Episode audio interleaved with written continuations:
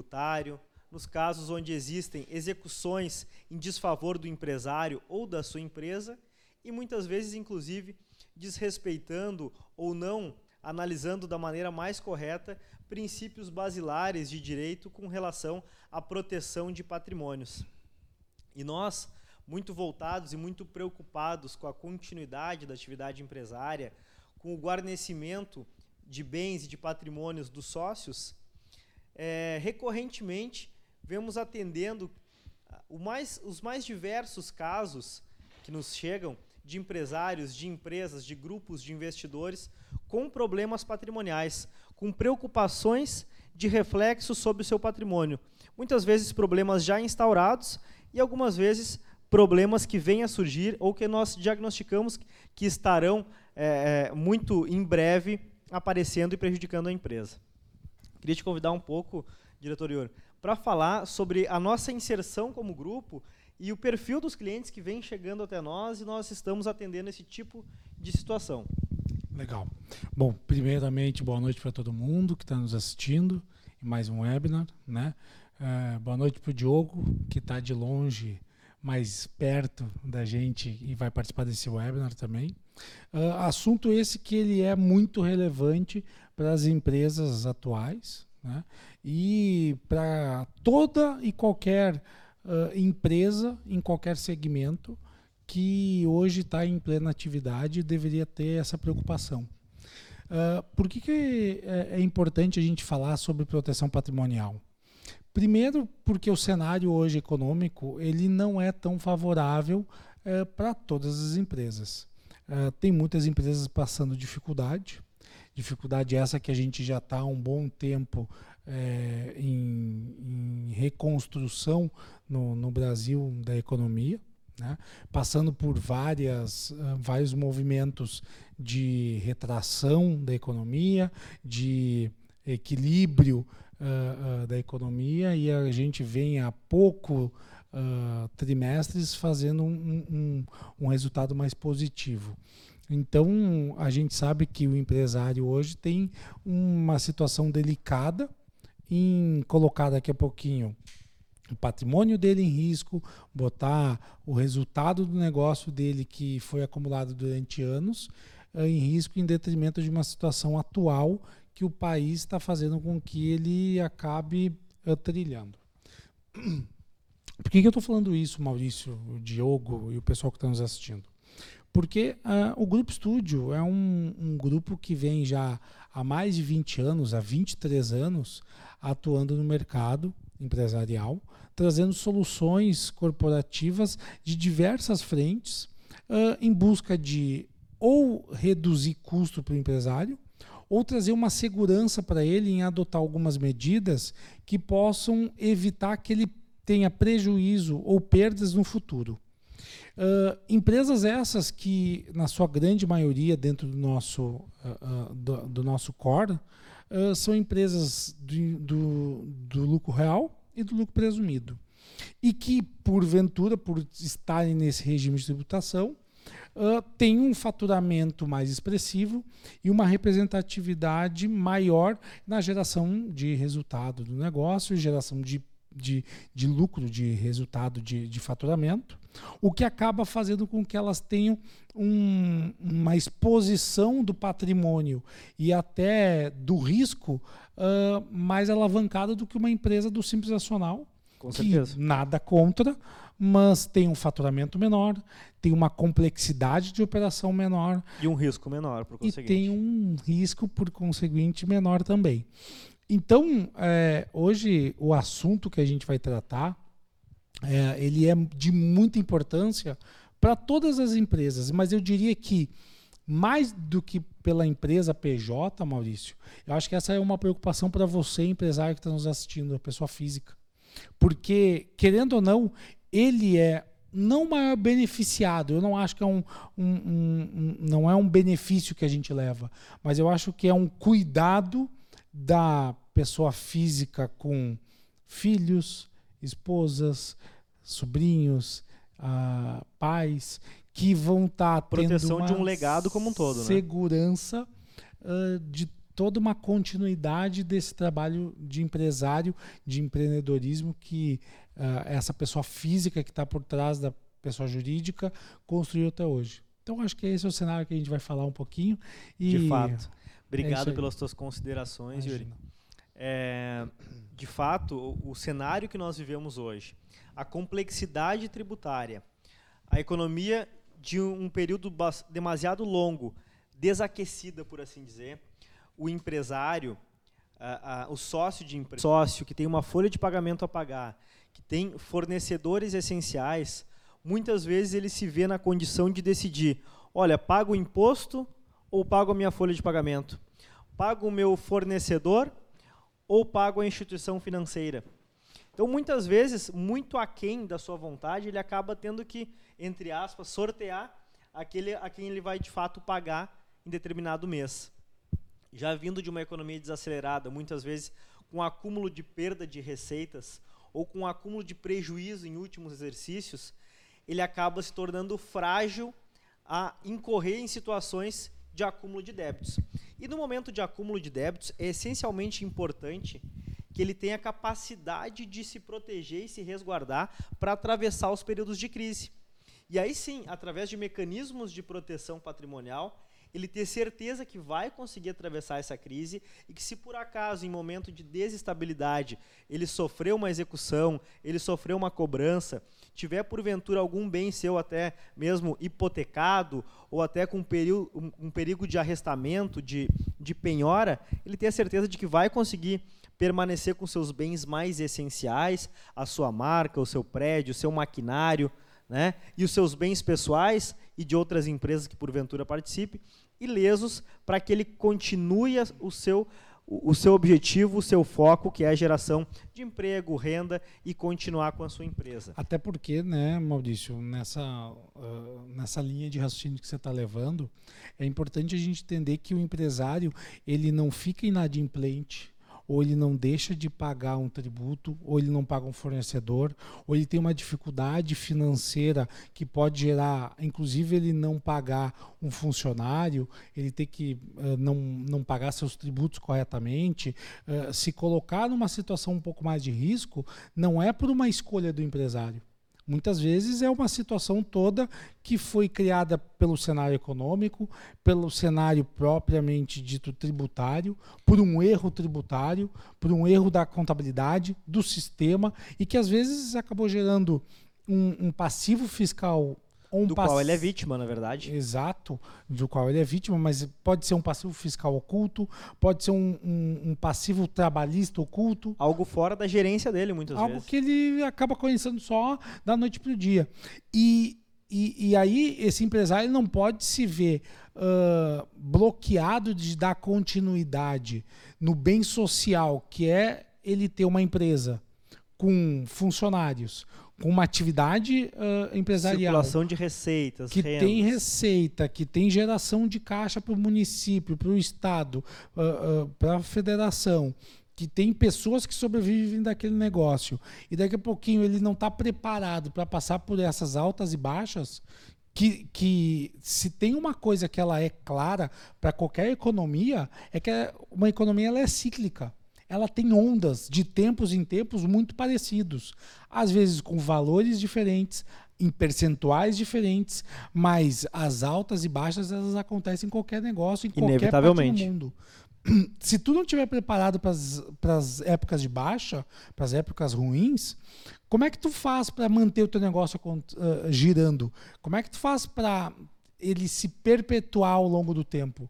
Eu acho que é exatamente nessa vertente que a proteção patrimonial ela vem para fazer com que o empresário não tenha que ou queimar seu patrimônio pessoal, ou daqui a pouquinho inviabilizar a atividade econômica da empresa dele em detrimento de um imóvel que seja penhorado ou arrestado, um equipamento que seja uh, também penhorado ou arrestado, bloqueado. que seja bloqueado, uh, ou contas bancárias que sejam bloqueadas com, com dinheiro uh, sendo bloqueado em conjunto, inviabilizando a atividade econômica que faz, onde ele, ele não sobrevive dos 100 reais que tem na conta, mas o empresário tem os 100 reais na conta, que ele coloca em matéria-prima, que ele paga então o fornecedor, que ele paga a luz, que ele paga a água, que ele paga o, o, o funcionário e que num ciclo, às vezes, de dois dias, três dias, uma semana, 15 dias, 20, 30 dias, às vezes meio ano de produção, de cadeia de produção, ele vai ter o retorno daqueles 100 reais que ele investiu em mil reais, em duzentos reais, e deste lucro é que ele vai poder pagar alguma coisa. Com certeza. Eu acho que esse é o entendimento que tem que ter Perfeito. e a proteção patrimonial ela vem para exatamente é, convergir com isso que eu estou comentando em cima do teu, da tua linha de raciocínio. De fato. Vamos cumprimentar os, os últimos participantes que estão é, a, aparecendo aqui conosco na rede. O Antônio Valbeni, que sempre está conosco, o Alvin Borges, o Marco Chang, Bem, pessoal, mas falando agora um pouco mais tecnicamente, nos adentrando na situação técnica do problema da proteção patrimonial. O que é de fato a proteção patrimonial? Bem, a proteção patrimonial, para a gente poder definir melhor ela, são o conjunto de mecanismos legais que o nosso ordenamento permite para causar um efeito de proteção em patrimônios de sócios, de empresários e de empresas sem o intuito de lesa a terceiro, sem o intuito de ocultação de patrimônios, mas com o intuito de resguardar a atividade empresária e poder criar um lastreamento para que nos momentos de crise, de instabilidade, o empresário possa atravessar com tranquilidade. Mas eu vou convidar o nosso, nosso colega Diogo, que é especialista nesta área de proteção patrimonial e também de planejamento sucessório, que está é bem voltado à área agro, para que ele fale um pouco para nós, não é, Diogo, sobre as questões de proteção patrimonial. Tecnicamente falando, Diogo, hoje nós temos boas oportunidades de causar planejamento patrimonial, proteção patrimonial para o empresário. O que tu nos acrescentaria nessa seara mais técnica? Boa noite a todos. Uh, obrigado pelo convite. É um prazer estar participando desse webinário com pessoas do quilate dos colegas. É difícil falar qualquer coisa depois de uma aula aí, Maurício, que está passando sobre a situação.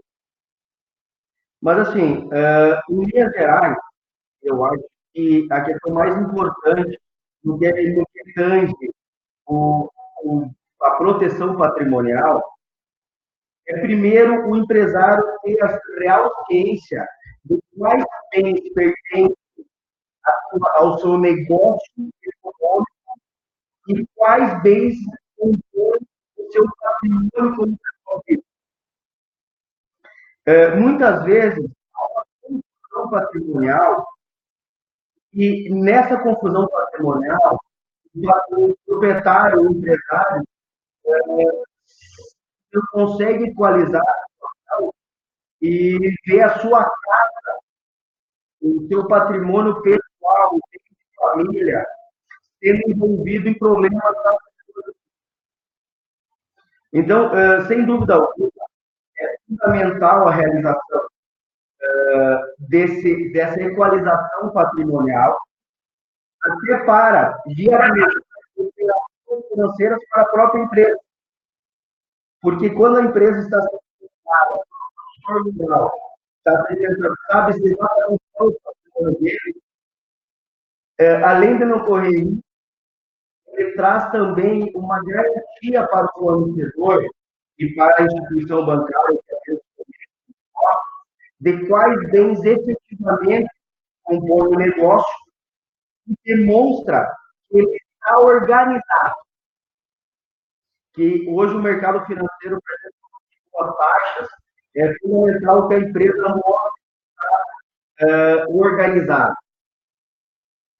Ademais disso, é, nós temos que ter uma análise muito macro no momento de ser realizada a blindagem patrimonial.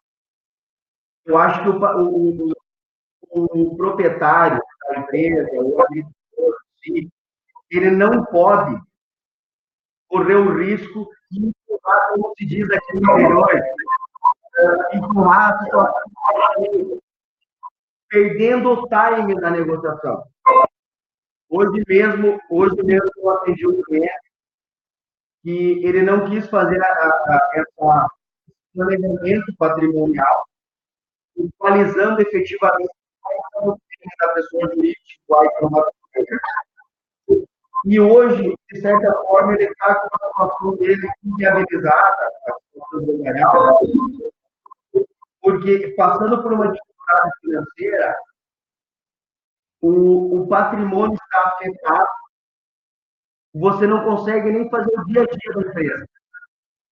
Enquanto, quando você faz um trabalho bem, bem feito, um trabalho uh, se atentando ao patrimônio, mesmo passando por uma dificuldade financeira momentânea, sem fraudar ninguém, ele consegue, mesmo sem entrar em uma recuperação judicial, ele consegue dar viabilidade do negócio dele, com vistas a se recuperar no mercado e viabilizar o pagamento do vendedor. Agora, quando todo o patrimônio dele está uh, totalmente vinculado aos débitos, ele não conseguirá uh, criar estratégias de viabilizar o negócio. Tu imagina uma empresa que não consegue ter uma conta sem ter risco diário de fazer. Quando é realizado a, a, a proteção patrimonial, isso não acontece. Tu consegue, mesmo se puder, é, viabilizar o dia a dia da empresa com vistas a recuperar o negócio e manter a função social.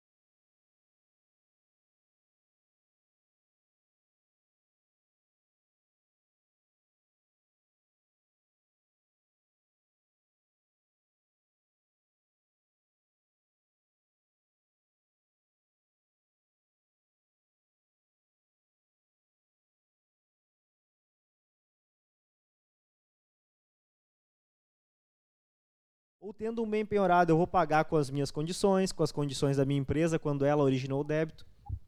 Gostei muito dessa fala do Diogo que ele trouxe. E, e, e nessa mesma linha que vocês estão comentando, uh, tem uma outra coisa que é importante, que é assim, você não tem um uma única forma de fazer uma proteção patrimonial, né? Diversas. Você tem diversas formas. E nessas diversas formas que existem, e aí eu vou citar três, mas vocês são mais expert do que eu no assunto. Mas lá você vai falar em uma holding patrimonial, você vai falar numa holding é, mista, você vai falar numa holding operacional. Você pode, dentro do teu próprio planejamento tributário de proteção, atuar de formas diferentes para exatamente poder transparecer essa uh, transparência de profissionalismo, de uh, forma de atuação, de entendimento do que é uh, bens e, e, dinheiro e envolvimento de patrimônio com o negócio. Aquilo que é essencial à atividade e aquilo que não e é aquilo, que, que, já é, é patrimônio da já família. É patrimônio da família, que já é herança, que é já acúmulo de riquezas dos últimos anos da. Uh, uh, que é perfeitamente lícito que é então, perfeitamente lícito. E eu acho que esse é o ponto que tem que ser tocado. É, a gente não está querendo trazer aqui formas ilícitas ou formas de evasão fiscal. São todas elas uh, alternativas de uh, elisão fiscal. Viáveis e, e, legais. Exatamente. Eu acho que é esse, esse, é o, uh, esse é o ponto que a gente precisa alertar ao empresário que está nos assistindo, aquele, aquela pessoa física que já tem um patrimônio considerável e começar a pensar um pouquinho nisso. Agora, deixa eu apimentar a conversa, que o meu papel é esse aqui, viu, gente? É, Maurício e Diogo, teria um mínimo de, de faturamento, um mínimo de patrimônio envolvido tanto na operação da empresa quanto de já acumulado na pessoa física, que seria já interessante eu fazer um, uma proteção patrimonial? Excelente a tua pergunta, Yuri. Eu vou iniciar ela e depois eu vou passar o bastão para o colega Diogo complementar. Mas eu diria o seguinte: não existe um mínimo. Aquilo que para ti pode ser um mínimo, para mim pode ser tudo que eu tenho e vice-versa. Então eu diria que o empresário como um todo, em países mais desenvolvidos, é, já começa a trabalhar, no início da sua atividade, já se organizando do ponto de vista do aspecto patrimonial. Principalmente porque alguns bens vão guarnecer a atividade empresária. A atividade empresária não deve ficar desguarnecida. Mas existem outros bens, por exemplo, daqui um pouco a marca, a sede da empresa. Qual é o meu, meu core business? Qual é o meu negócio principal na minha empresa? Olha, eu sou uma metalúrgica. Será que a metalúrgica precisa ter é, um prédio dela? Será que a marca é da metalúrgica ou é daqueles sócios que construíram aquela marca? E não sendo o prédio ou a marca, por exemplo, no exemplo que eu, que eu dei agora, não sendo os, os, o know-how dela, trabalhar com administração de marca e nem com aluguel de prédio, será que tem que estar ali dentro ou será que eu posso colocar em uma estrutura inteligente que além de proteger me cause um reflexo tributário de redução de carga tributária pelo tratamento específico? Porque existe uma parte do planejamento patrimonial que ele também te ajuda na redução de custos. Quando eu tenho uma série de ativos, uma série de patrimônios, de bens, lá na minha conta patrimonial da pessoa jurídica eu tenho depreciação, efeito de custo. Agora, quando eu tiro de dentro daquela estrutura engessada e coloco em uma estrutura societária inteligente que cause proteção, ora, se a minha empresa de operação não é mais dona de patrimônio, ela é locatária de patrimônio. Se ela é locatária, eu estou direcionando receita para uma outra estrutura que também pode remunerar os sócios, os investidores, ou daqui a um pouco eu posso até vender criando mais recursos para mim.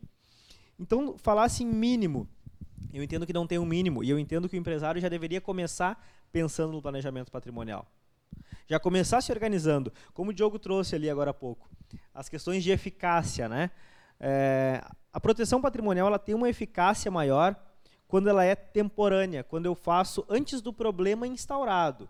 Aí eu tenho uma eficácia maior. Eu não vou ter eficácia se eu tiver já execuções, é, cobranças, expropriações, arrestamentos, vou ter eficácia, mas é uma eficácia condicionada. Condicionada às garantias que eu, porventura, tenha que prestar, condicionada às outorgas uxórias que eu precise receber quando for caso de patrimônios familiares, ou condicionado, muitas vezes, à substituição de garantias processuais.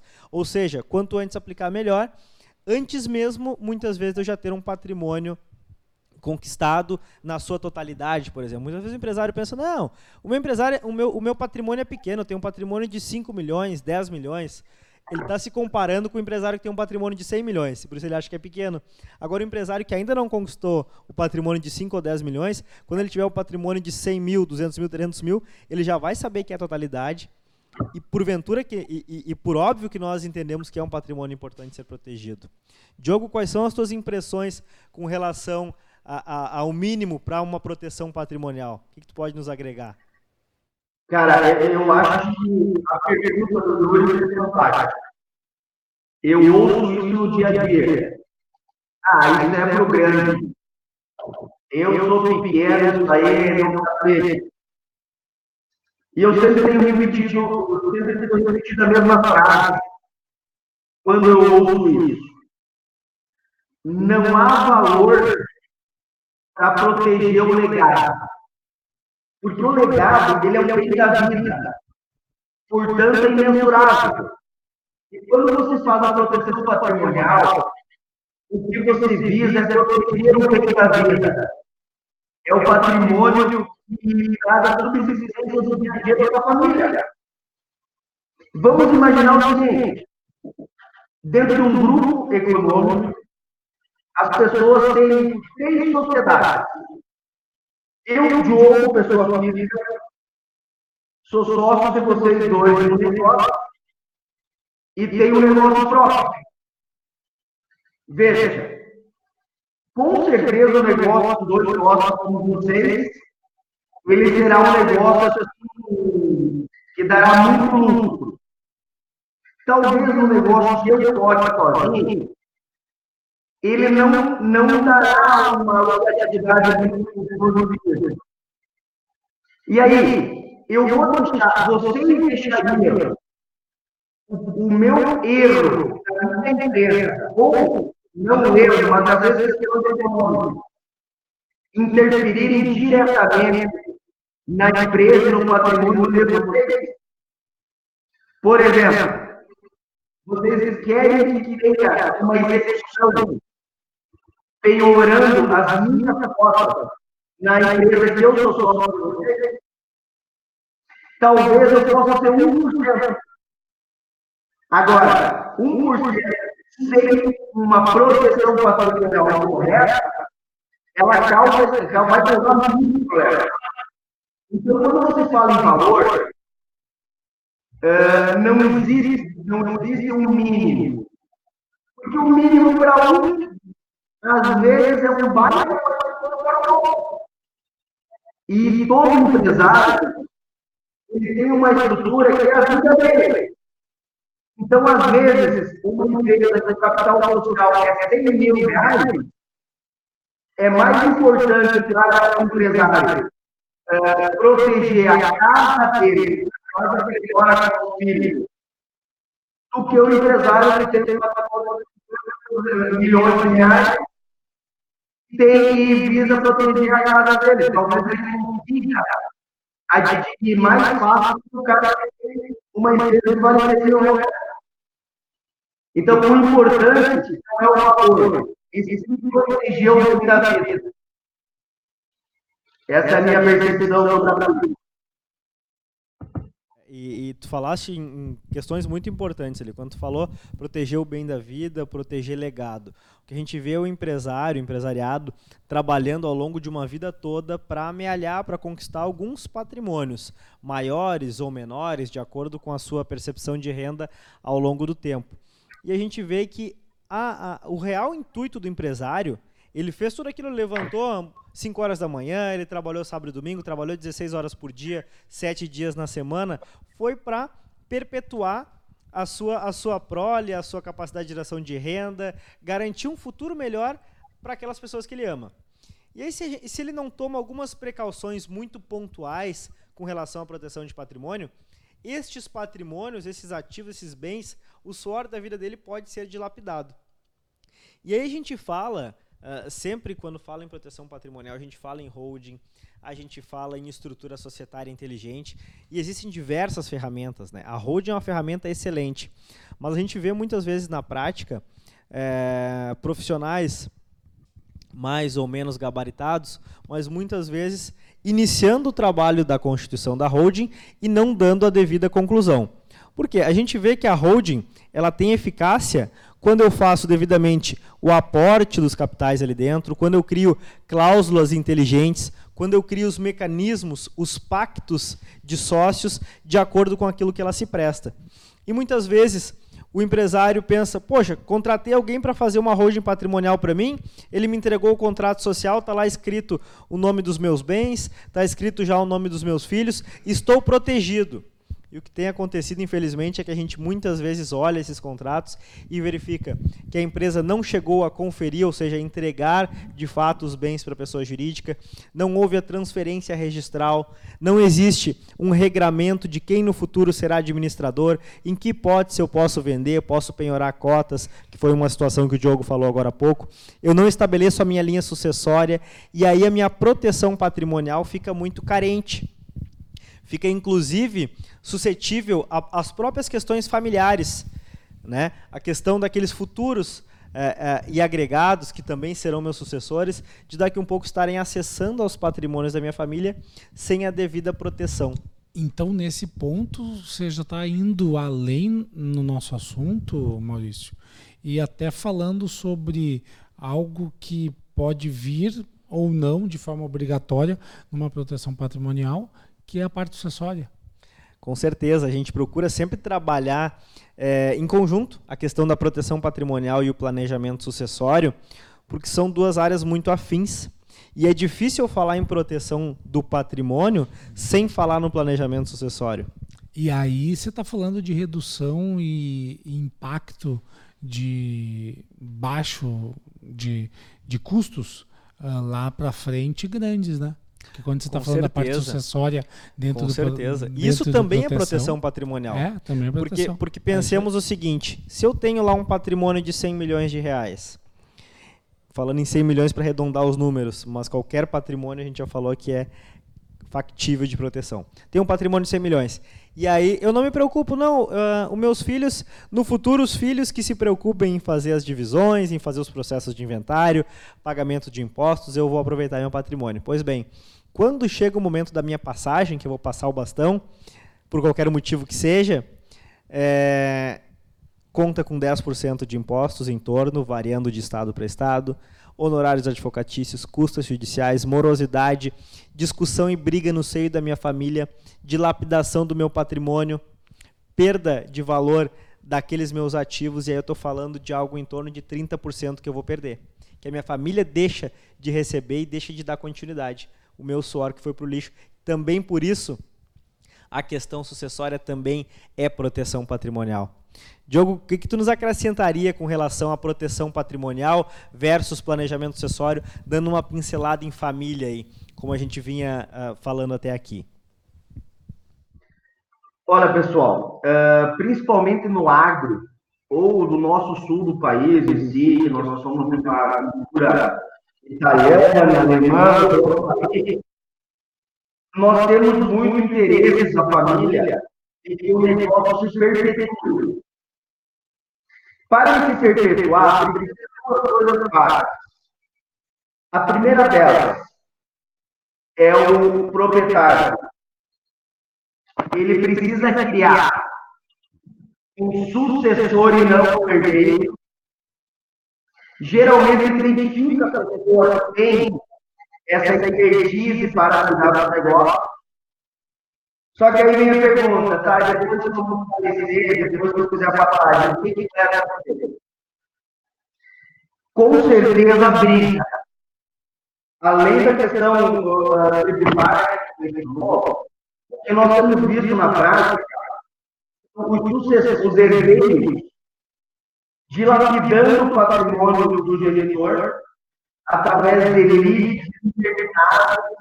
Nós sabemos que o judiciário hoje ele é imprevisível, além de moroso. Então, a holding, ela visa blindar as, futuras discussões.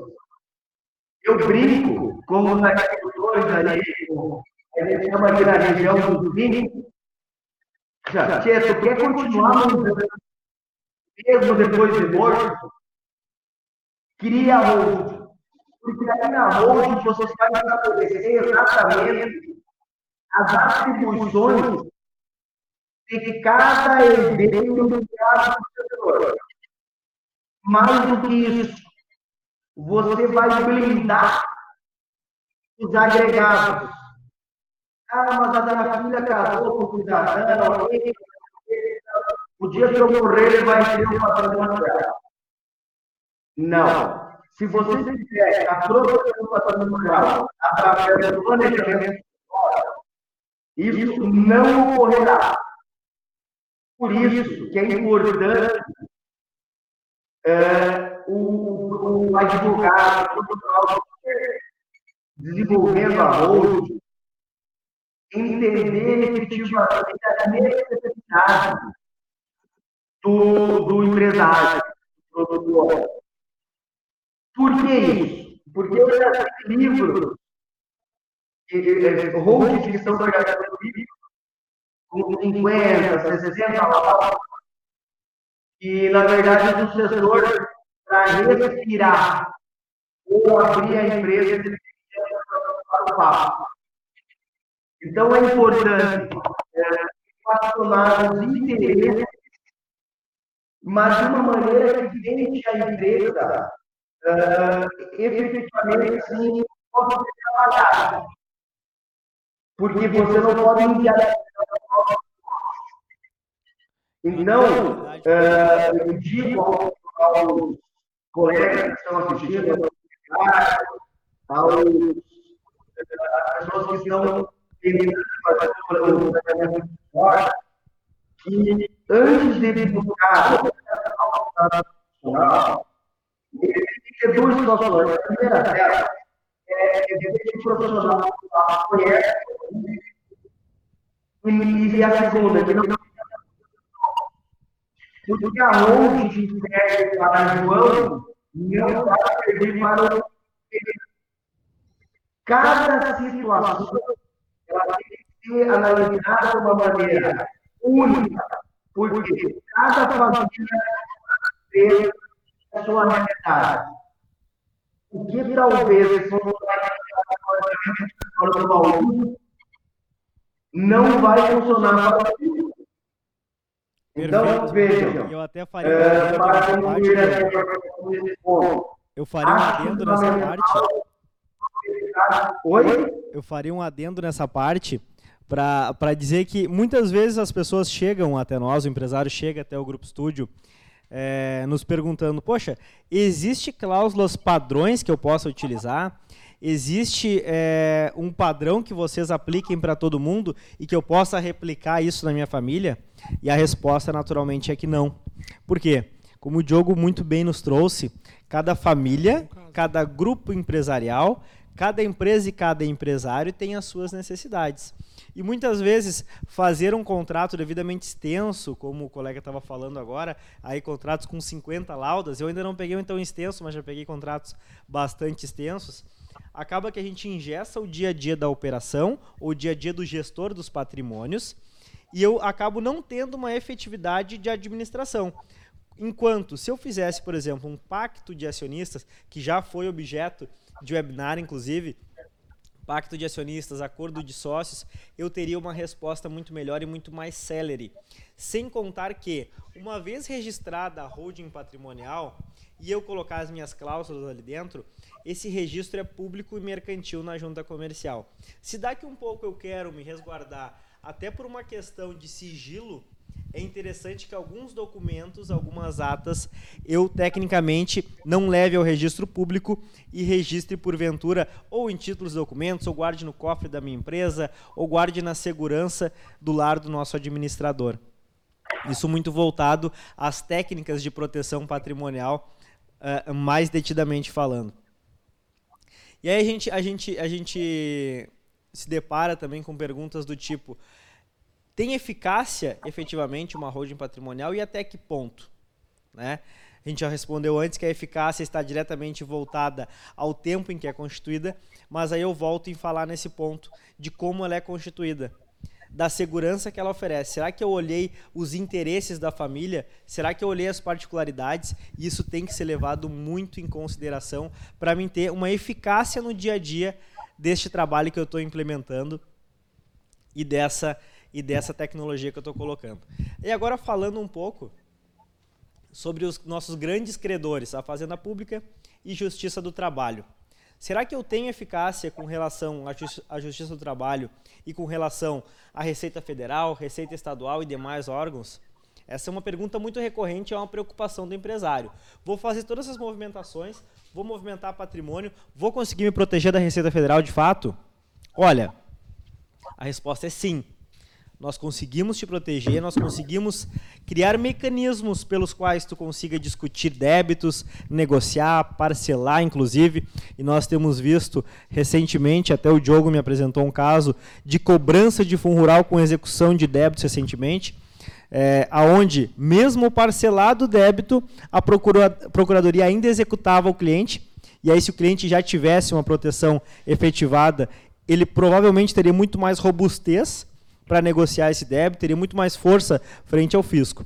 E aí, quando a gente vai falar de credor trabalhista, por exemplo, Claro que existem as questões técnicas de verba salarial, de hipossuficiência, mas o nosso legislativo também vem concebendo cada vez mais, inclusive pela nossa última medida provisória 881 deste ano, da liberdade econômica, o nosso legislador e o nosso julgador se obriga a entender e a verificar que uma vez o bem protegido, alocado em estrutura correta, ele não está mais no seio empresarial, ele não necessariamente é o bem particular do sócio, e eu preciso guarnecer a atividade empresária, eu preciso ter mecanismos de proteção. Até pela questão política e econômica como um todo.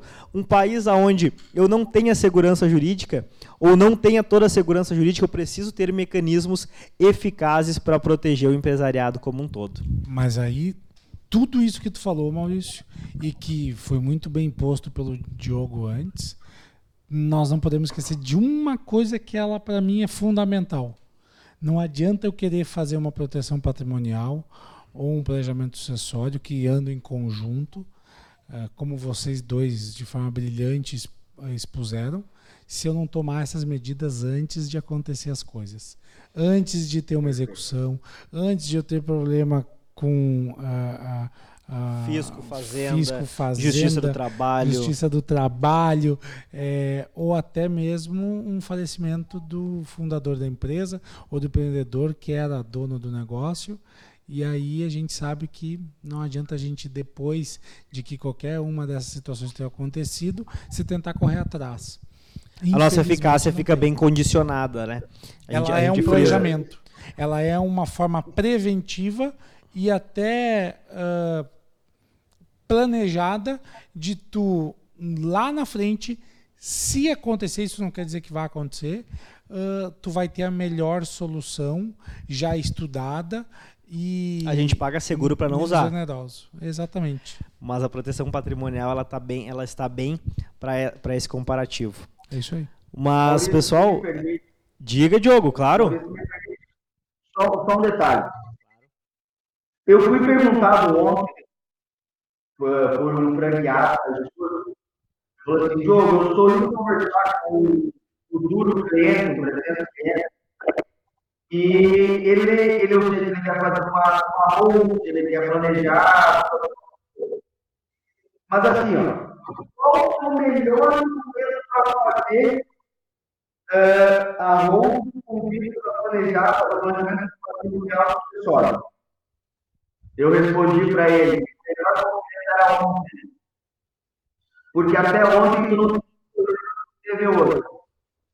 É o produtor e o empresário pode perder o time. Afinal de contas, o período de crise nem ele, ele, ele é anunciado, não tem como saber. E mais do que isso, um, um potencial trabalhista e tributário, às vezes não está na agenda.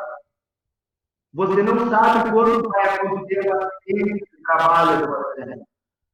Ou que o seu contador, por algum equipe, uh, lançou em desconformidade ao tributo. Então, assim, o momento é outro. Não espere dar o problema, porque se acontecer o problema, tem mecanismos de proteção. Só que eles são infinitamente inferiores do que se eles fossem feitos para aquele modo. Joia, Diogo. É, considerações, considerações imprescindíveis e muito bem colocadas. Né? O Diogo é, sempre nos traz excelentes participações, por isso a gente convidou ele para participar dessa noite. Mas, pessoal, o assunto ele é, ele é excitante, ele vai longe. A gente cada vez vem surgindo mais é, é, bagagem e informações pela nossa prática e por todo o empresariado que a gente atende no dia a dia, né? Mas naturalmente o nosso, nosso tempo já vai se esgotando ao longe. Então eu gostaria de agradecer muito particularmente a participação do nosso diretor, é. a Tamo participação junto. de todos os nossos parceiros e, e sócios e clientes que nos assistem ao vivo aqueles que estão também é, pelo Facebook e, a, e, claro, ao Diogo que nos auxiliou essa noite brilhantemente. Muito obrigado, uma Muito boa bom. noite e nos assistam sempre nos nossos webinars. Obrigado, valeu. Boa noite para todo mundo. Obrigado, Diogo. Obrigado, obrigado pelo convite. Grande abraço, uma boa noite a todos. Um abraço. Boa noite.